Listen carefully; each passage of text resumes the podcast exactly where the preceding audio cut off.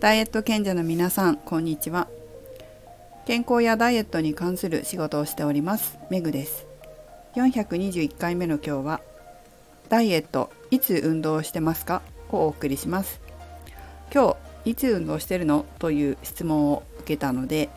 えお答えしたんですがせっかくなのでこのスタンド FM でも私がいつ運動してるのか？というのをお話ししていきたいと思います。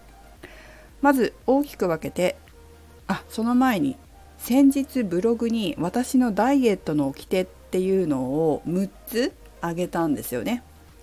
まあ、それをご覧になった方もいらっしゃるかもしれないしご覧になってないかも方もいらっしゃるかもしれませんがもしよかったらそれも見てみてください。私の場合のダイエットの掟は比較的運動が多いです。ちょっと何か参考になることがあればと思います。さて話を戻しますが私がいつ運動しているのかというと大きく分けて2つ気をつけていることがあります。1つ目はそのダイエットの掟にもちょっと書いたんですけど同じ筋肉を週2回筋トレをする筋肉をつけたり、えー、引き締めたりするために週2回同じ筋トレをするということですね。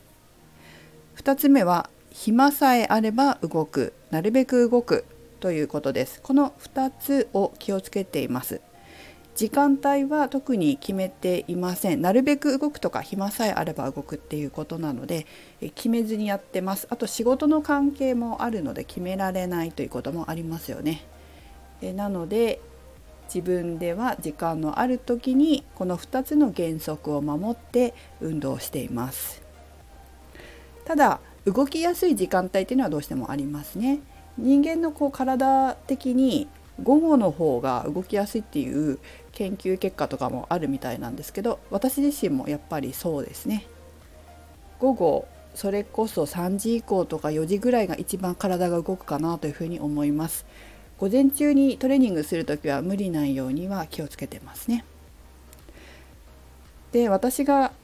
この2つを守るようになった理由っていうのがあってそれはデスクワークがここ何年か増えたんですけどデスクワークが長いと筋肉が落ちるのが早いなっていうのを感じたんですよ。筋肉が落ちるので、えー、体脂肪が増えやすくなって太りやすくなったりむくみやすくなったなっていうふうに感じるのでこの2つを必ず守るようにはしています。具体的に言うと気をつけていることはですね4つ大きく分けてあります。まず1つ目はなるべく歩くまたは走るということです。自転車にも乗りますけど自転車は長距離の時しか使わないでなるべく歩くようにしてます。私は学芸大学っていう駅が東京の目黒区かなにあるんですけど、まあ、うちは世田谷区なんですけど、まあ、隣すごい近いんですよね目黒区と世田谷区の間のようなところに住んでるんですけど、えーと、学芸大学の駅に自宅から行く時は10分以上かかるかな？12分3分ぐらいかかるんですね。で三軒茶屋っていうとこも近いんですけど三軒茶屋だと歩くと20分25分ぐらいかかるんですが、まあ、バスも通ってるんですよ。バスも通ってるけどバスは使わないでえー、歩くようにしてます。自転車で急いでる時は自転車で行きますけどなるべく歩いて。そして、えーと、最近走るようにもしてるのでこの間何回目かのつい最近かな話したんですけどなるべくこう電信柱1個分ずつ走るようにとかもしてます。走ることは日頃から最近は気をつけてますね。電信柱1個ずつ1個ずつ歩いたり走ったりだと結構疲れないのでやりやすいです。と45分以内の時、まあ、ちょっと長めですよね。45分ぐらいだった時は自転車使うことも多いかな。なるべく体を動かすように時間がある時はしてます。タクシーとかは私は乗りませんね。あまり乗らないですね。乗らないようにしてる。あんま好きじゃないっていうのもありますね、まあ、昔福島に住んでた時福島市に住んでた時はね車が当たり前な生活だったんですけど東京に来てえー、電車に乗ったりバスに乗ったりっていう生活に慣れてしまうとだから車に乗るとこう体動かさないからだるくなるっていうかこう凝るんですよね。しかもこう普段からこう動いてるからじっとしてるのがすごい辛くなるなって、えー、あんまり車は最近ちょっと好きじゃなくなってしまいました。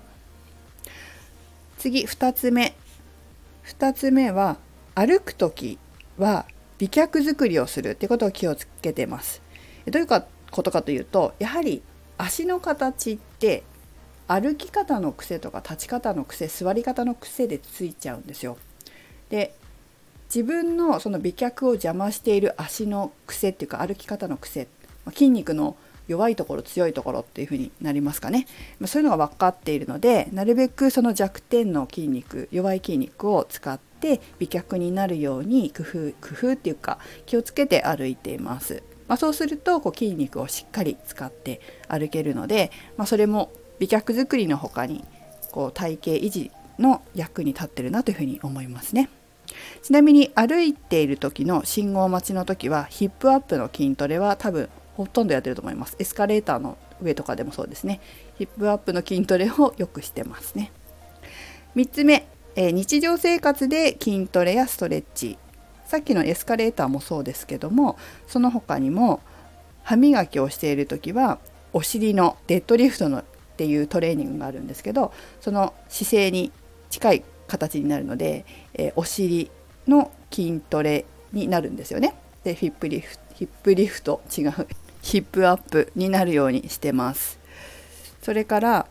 えーと、その形になるとどうしてもちょっと見たことないかもしれないんですけどちょっと前かがみになってくの字になるじゃないですか歯を磨いたりする時って。でその時って結構みんなこう腰が丸まりやすいんですけどそれをやってしまうとお腹の力が抜けたり、えーと、腰が丸まって腰痛の原因になったりお尻なんていうかお尻の筋肉使わなくなっちゃうのでしっかりこう後ろにお尻を出しながらお尻を使ってかつそういう時って絶対にお腹に力入ってないと腰反っちゃうんですよ。なのでしっかりお腹お腹はお腹でもお腹の中の方の筋肉を使ったりして、えー、歯を磨いてます。顔洗う時もそうかな。それからお風呂。お風呂はもう美脚のエクササイズタイムで習慣がついてしまいましたね。こう美脚は美脚でも足の指とかその足の指の地面の設置の仕方とかっていうのもすごくこう美脚には大事になってくるんですけど私は癖があるのであのその癖を直すようなエクササイズをしてます。テレビを見ている時はスクワットするしてしながら見ることもあるしストレッチ足のストレッチをそれから足の指をほぐしたりとかそういったことはよくしてます。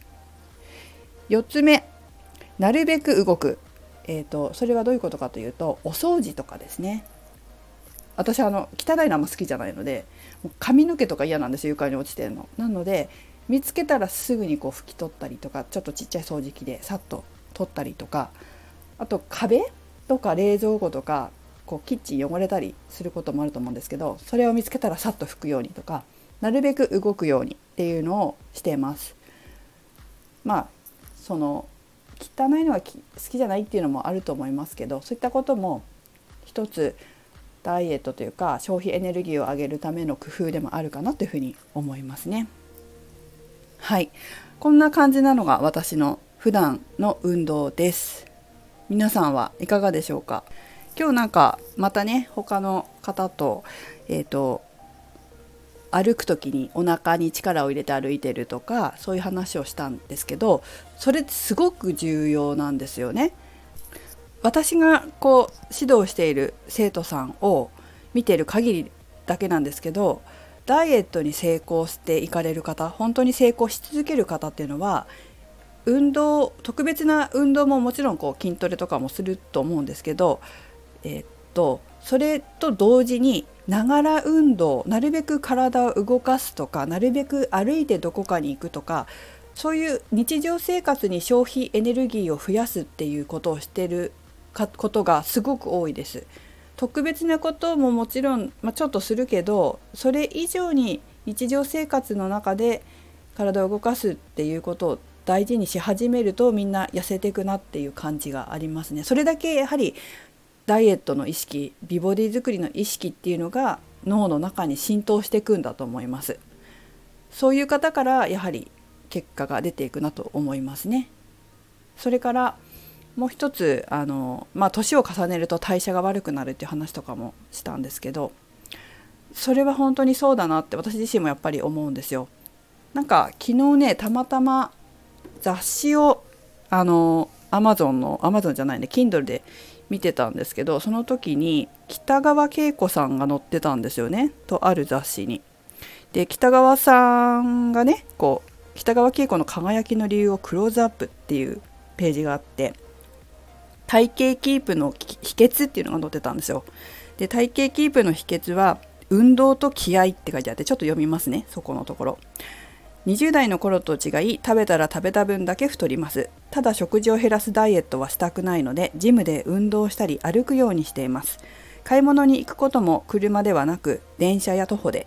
あとは洋服のサイズを上げないこと。理想の体型を目指すには最終的に気合です。っていうふうにちょっとまとめて短く書いてありましたけども結局のところ、ままあ、この私と一緒なんですよね。食べあの食事を減らすダイエットはしません。やはり筋肉を落としたくないので私自身もね。しないですその代わり、まあ、動いたり歩いたりっていうことをなるべくしているっていうことですね本当に多くの体型がいい人スタイルがいい人ってなるべく日常生活で体を動かしてるっていうのはちょっと私の見ている範囲だけですけどほとんどの人が当てはまってるなっていうふうに思います。是非皆さんも何か参考になることがあればと思います。代謝を落とさないようにしっかりと筋肉をつけてそしてつけた筋肉で体の消費エネルギーを増やしていくっていうことをしていきましょう。それではメグでした。